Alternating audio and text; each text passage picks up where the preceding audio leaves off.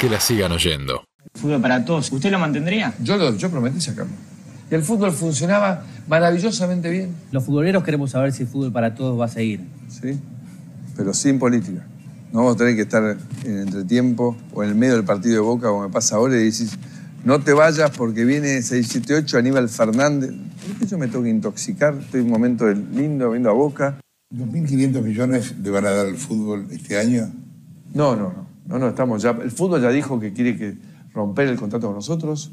Fernando Marín se sentó y está sentándose con el fútbol para ver cómo desarmamos esto. Ya lo he dicho antes, el fútbol está en una crisis terminal, tal vez peor todavía de la que, en la que recibimos el país. Y veo que en sus dirigentes, en vez de encarar el tema, de ponerlo sobre la mesa como hicimos los argentinos con los temas nacionales, siguen tratando de encontrar un atajo, un parche y no toman las cosas con la suficiente seriedad. A pedido de ellos y confirmado por aclamación por la ciudadanía argentina, el Estado no va a participar más desde el programa Fútbol para Todos con la Asociación del Fútbol Argentino. A ver, vamos a repasar un poquitito en estos ciclos eh, aquellas cuestiones que están relacionadas con el macrismo en relación al deporte. Vamos a entenderlo como una especie de paréntesis, ¿no? Porque si tuviéramos que hablar de problemas grandes que haya generado el macrismo, no sé si nos meteríamos en el deporte como lo más trascendental. Escuchamos cuatro audios del presidente de la Nación, Mauricio Macri. A mí me gustaría separarlo en cuatro fases. La primera es una fase de rechazo a la política, la segunda es una fase de demagogia, la tercera es una fase de desguace y la cuarta le hemos puesto un nombre científico que es me paseo desnudo. que básicamente, bueno, hago lo que quiero respecto de todo esto. Vamos a entrar y para repasar un poquitito lo que fueron las políticas del macrismo respecto al fútbol para todos y vamos a retrotraernos a lo que son los, inicios, los orígenes de esto. En el año 2009 nace el programa Fútbol para Todos de transmisión por eh, canales públicos y sin tener que pagar ningún abono, ningún pack ni nada para acceder, o por lo menos mayoritariamente en casi todo el territorio eh, nacional.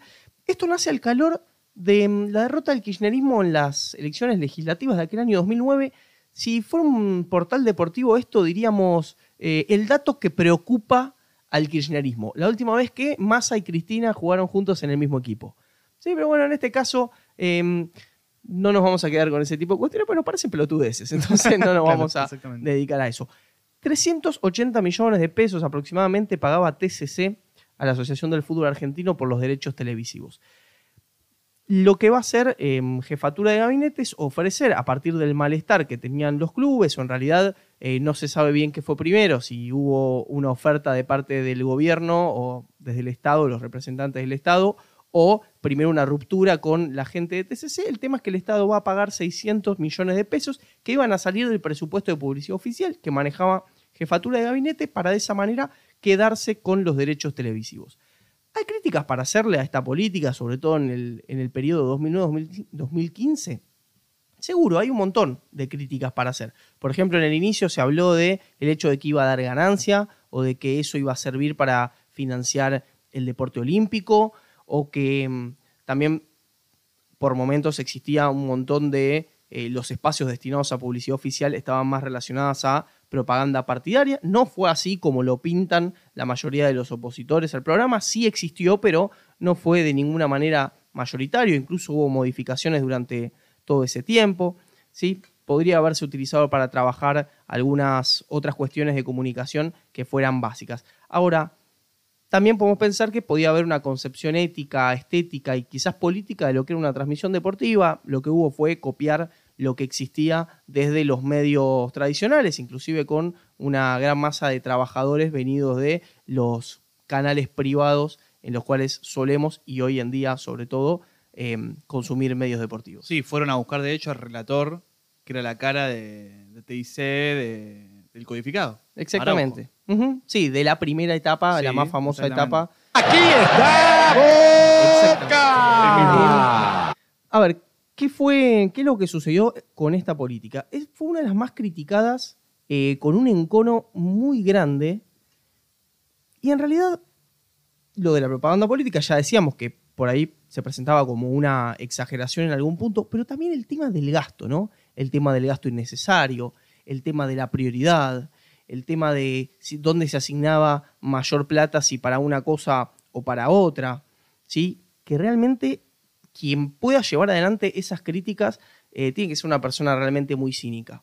¿sí? De ninguna manera se puede hablar de una política que en aquel momento, en el año 2015, implicaba el 0,01% del presupuesto de nación, sin tener en cuenta después otros presupuestos a nivel municipal, a nivel provincial o lo que fuera, no se puede tener en cuenta o por lo menos considerar que hay una prioridad puesta ahí.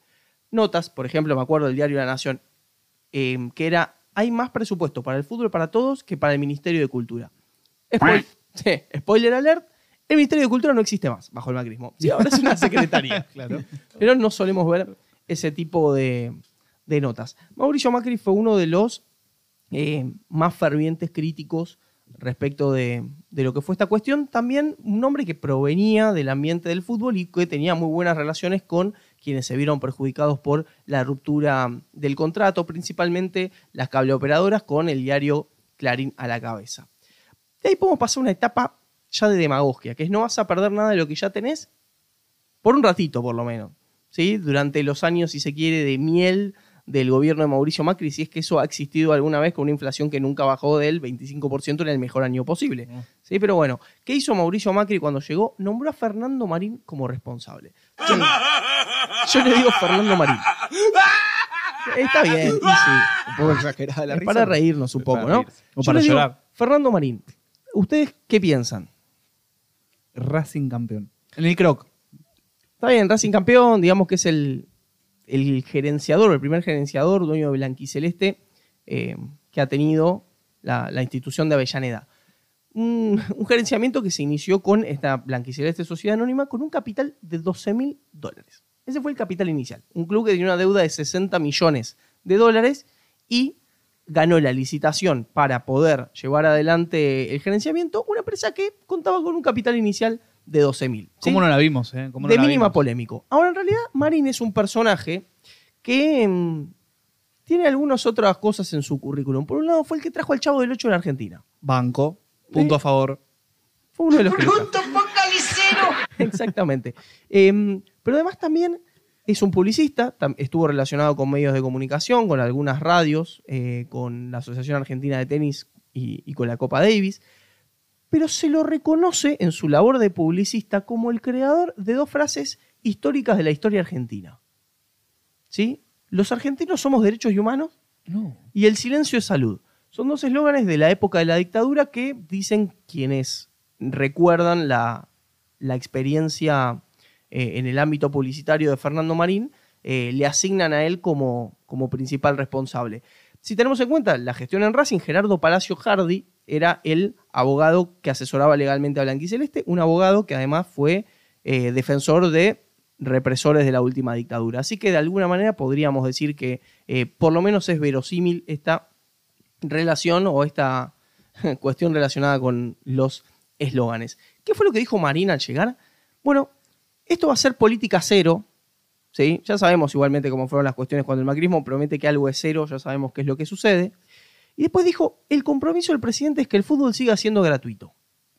Y a los periodistas que se iban a hacer cargo del nuevo ciclo, les dijo, tienen libertad de expresión absoluta.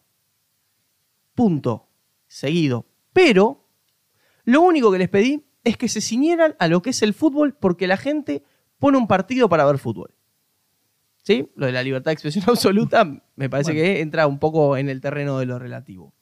¿Qué va a hacer ya en la etapa de desguace Fernando Marín? Bueno, eh, el Estado argentino pagó 1.830 millones por los derechos para el año 2016.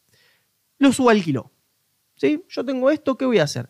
180 millones de pesos pagaron en total Canal 13 y Telefe, o sea, un 10%, ¿sí? Para quedarse con los partidos más importantes que tenía el torneo argentino, ¿sí? Recaudaban su propia plata por publicidad, ponían su propio relator y- comentarista, cada uno podía manejarse con libertad respecto de eso. Los medios públicos, o la televisión pública en este caso, un rol subsidiario. ¿sí? Aquellos lugares donde no llegara Telefe iba a salir por la televisión pública y ese tipo de cuestiones.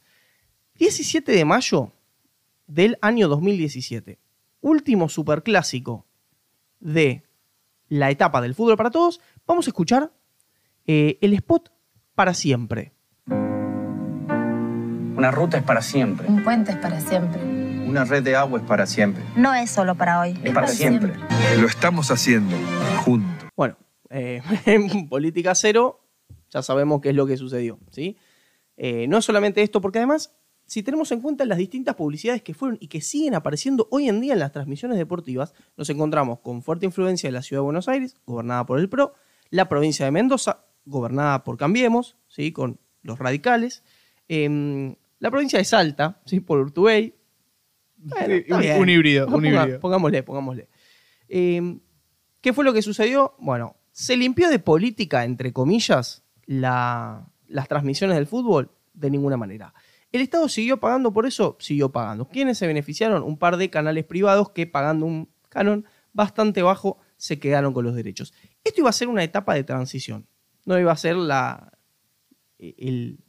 la definición completa de lo que iba a suceder con esto porque el objetivo de Mauricio Macri era que volviera a manos de privados. Él mismo lo dice en uno de los audios que nosotros escuchamos al principio. Funcionaba bien entre privados, de esa manera lo vamos a hacer.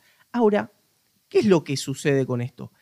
El fútbol para todos, de alguna manera, romper con ese contrato podía llegar a tener un costo político. Un costo político que no querían pagar los clubes, que no quería pagar la Asociación del Fútbol Argentino, pero que de ninguna manera quería pagar el gobierno. Ahora, ¿por qué decimos que, de alguna manera, la cuarta etapa es me paseo desnudo? Pensemos en el contexto del fútbol argentino en esa época. Una semana antes de que Mauricio Macri asumiera la presidencia de la Nación, una elección en la Asociación del Fútbol Argentino terminaba 38-38. ¿Sí? Ese marco institucional es en el que está el fútbol argentino cuando Macri asume como presidente. A los seis meses de su asunción, la falla era dirigida por una comisión normalizadora que surgió de un consenso entre la FIFA y el gobierno nacional. Y un nivel de debilidad institucional muy grande. ¿sí? En 2016, en octubre, Abad, el que está a cargo de la AFIP, denuncia que los clubes tienen una deuda de 1.300 millones con la Administración Federal de Ingresos Públicos. Los medios de comunicación salen rápido a replicarlo. En realidad, ¿qué era lo que sucedía? No era una deuda, era un desfinanciamiento. Es decir, los clubes, a partir del decreto 1212, instaurado por Dualde en el año 2003, tenían un régimen impositivo especial y lo que iba a pasar con esto era que, bueno, si la cuenta que estaba sacando la FIP era cuánto hubieran pagado los clubes si durante todo ese tiempo hubieran pagado con otro régimen. ¿Qué sé yo? Es como que ahora pensemos en cuántos pesos me, me significan cuando el dólar estaba a 15 para pagar algo y dijera, no, pero el dólar estaba... No, la verdad es que no. Digo, Lo que está, las reglas de juego que se establecen en el momento particular. ¿sí? Hubo una presión muy fuerte sobre los clubes para que de alguna manera decidieran eh, romper el contrato, a la vez que había privados que ya estaban empezando a ofrecer por encima de lo que era el ajuste que el Estado preveía para el fútbol para todos. Recordemos, el primer año del gobierno de Macri, una inflación del 40%. ¿Cuánto fue el aumento del fútbol para todos o del dinero que pagaba el Estado de 2015 a 2016? 7%. ¿Sí? Un, un aumento que debía hacerse por eh, la variación del abono básico del cable y que, sin embargo, no se llevaba adelante.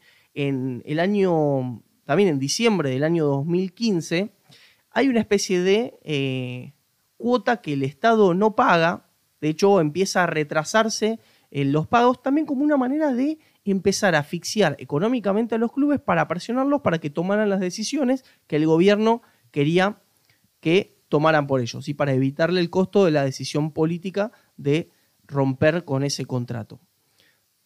Los clubes amenazaron con no iniciar el torneo, en lo que fue una pelea eh, también interna. De alguna manera no se querían dejar presionar por el ejecutivo que tenía el as bajo la manga. Le había quedado la carta ganadora que es yo te estoy financiando desde los derechos de televisación, vos ahora vas a hacer lo que yo quiera. Acuérdense que en el año 2017 hubo un paro de jugadores ¿sí? por las deudas que tenían con ellos. Y en mucho esto tiene que ver el Estado que no bajaba la plata del fútbol para todos.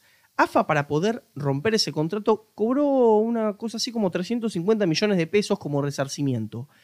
Está bien, cobró esa plata en efectivo para poder pagar los salarios. Pero ¿qué tuvo que hacer? Perdonar una deuda que tendría que haber judicializado al Estado por 2.300 millones por no haber aumentado como correspondía la plata del fútbol para todos. se evitó un juicio por 2.300 millones, ¿sí?